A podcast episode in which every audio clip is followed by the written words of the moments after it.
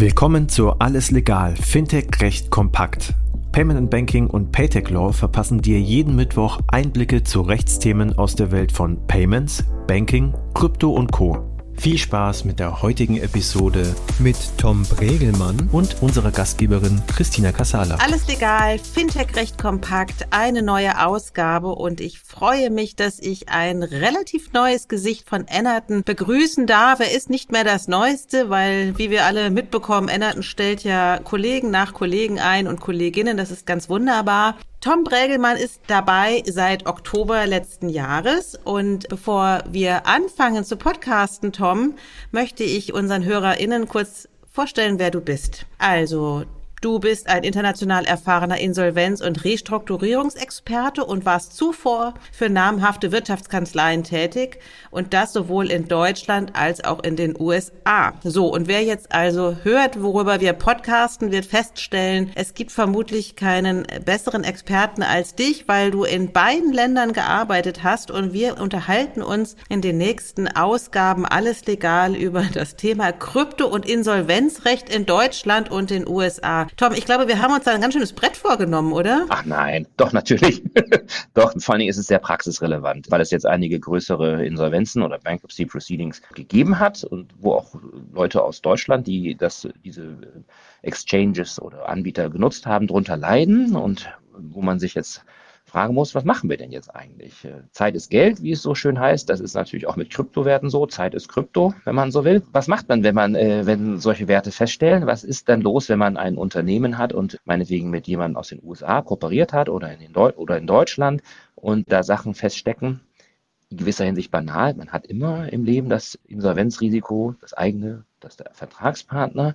Aber in, in Krypto ist es vielleicht nicht potenziert, aber eigenartig transformiert und die Insolvenzrechte auch Deutschlands, aber auch der USA funktionieren zwar, sind aber vor neue Herausforderungen gestellt, unvermeidlich sind. Teilweise würde man sagen, hm, müsste die Rechtslage auch mal besser werden. Ich denke da sowohl vom deutschen, europäischen, aber auch im amerikanischen Recht drüber nach. Ich habe selber in den USA eben nicht nur als Anwalt gearbeitet, dreieinhalb Jahre, sondern wirklich auch als Bankruptcy Lawyer. In den Zeiten, als da diese großen Insolvenzen waren, äh, Lehman Brothers und äh, dann auch dieses Ponzi-Scheme Madoff. Und da gab es einige Learnings, die jetzt vielleicht auch wieder relevant sind. Und es gibt ein Spillover nach Deutschland. Spannende Zeiten. Spannende Zeiten, absolut. Deswegen die Frage ist, warum podcasten wir zu dem Thema? Du hast es schon erwähnt. Wir haben ein paar sehr prominente, unrühmliche Beispiele gehabt. Vielleicht magst du kurz einmal darlegen, was eigentlich passiert ist im letzten November in den USA und was das auch mit Deutschland zu tun hat. Also letzten November war natürlich die große FTX-Pleite, FTX Bankruptcy Proceeding. Aber wie immer, auch damals schon in der großen Finanzkrise, sowas hat sich schon vorher angekündigt. Es hat vorher einige andere Insolvenzen gegeben, ne? gerade Celsius und, und andere und auch nach FTX noch weitere. FTX ist, wenn man so will, die größte. Und bevor FTX umgefallen ist, hatte, war FTX als Retter der anderen aufgetreten, was eigentlich sehr schön war. Und dann sind sie selber umgekippt. Da hat es also gest, letztes Jahr einige, sagen wir mal, unangenehme Klärungen gegeben, die meiner Meinung nach aber weder Krypto widerlegen oder äh, Kryptowerte unattraktiv machen für, für Anleger oder für Transaktionen, sondern es zeigt nun mal, Insolvenz, Bankruptcy kann es überall geben.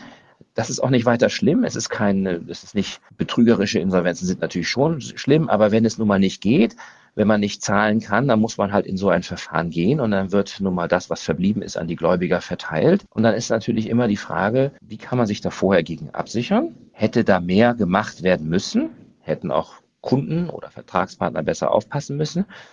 Und was macht man denn jetzt? In dem Sinne, für mich ein Teil des Erwachsenwerdens von Krypto.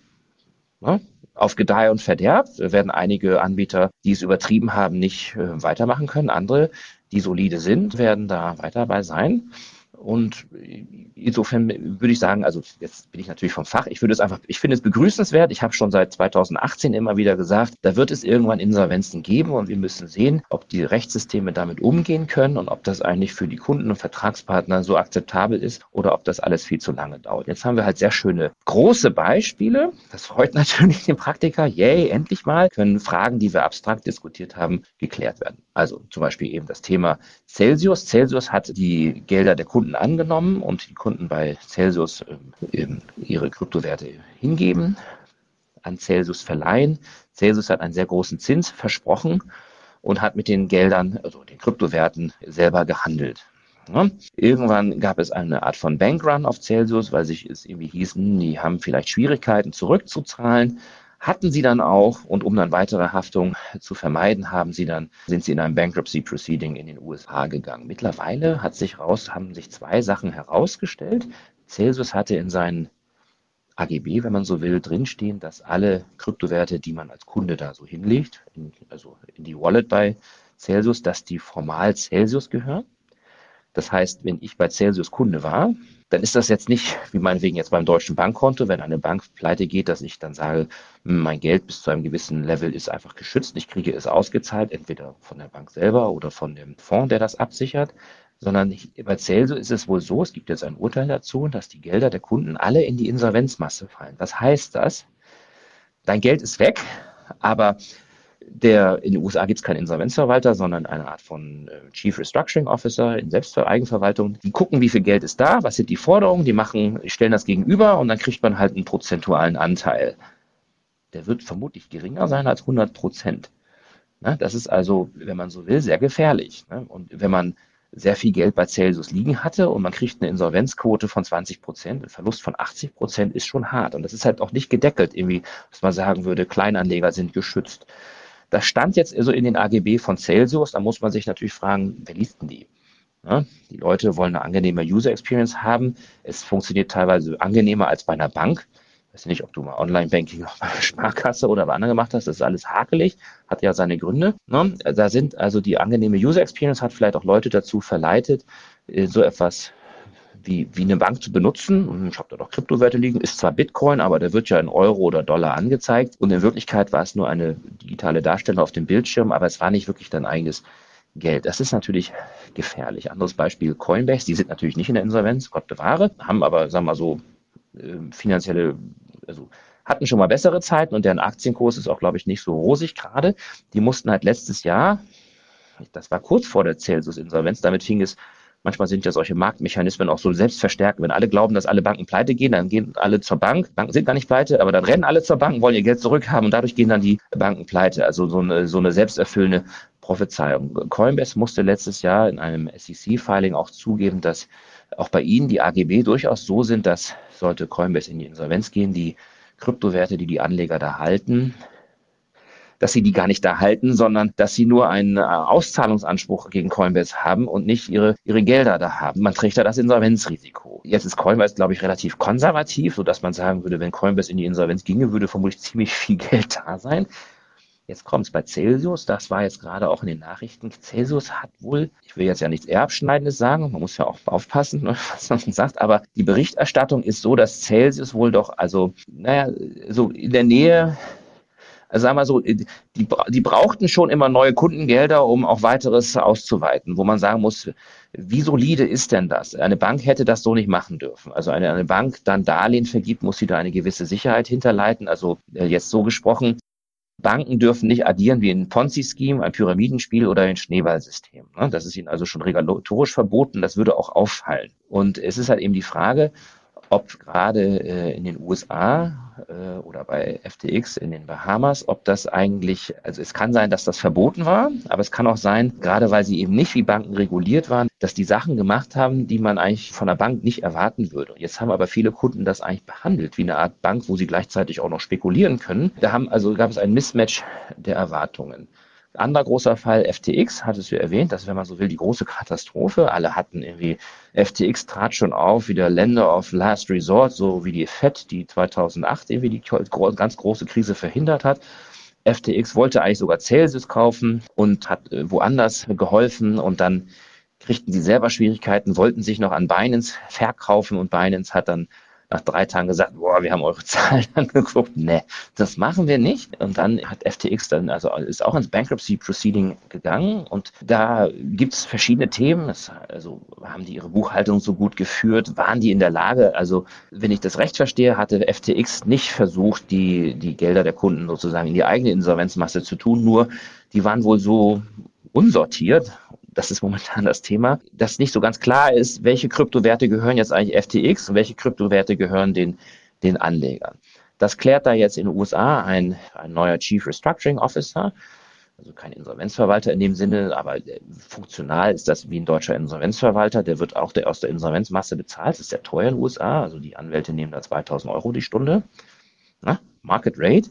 Das Gericht akzeptiert das aber. Es ist also in dem Sinne kein Schmuh. Es gab sehr viel Streit gerade darum, ob das in Ordnung ist, dass die Anwälte so viel verdienen. Aber die sagen, naja, es ist halt so kompliziert. Und das wird dann halt jetzt geklärt.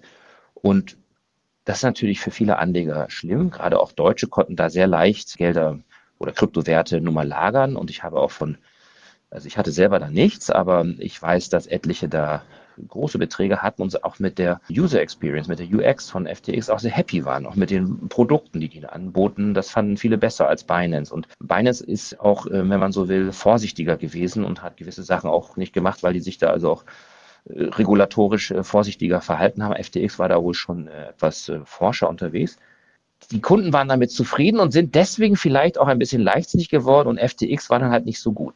Jetzt muss man aber sagen, aber das widerlegt ja nichts an, an Kryptowerten oder so. Wenn man Kryptowerte kritisieren will, das vielleicht aus anderen Gründen.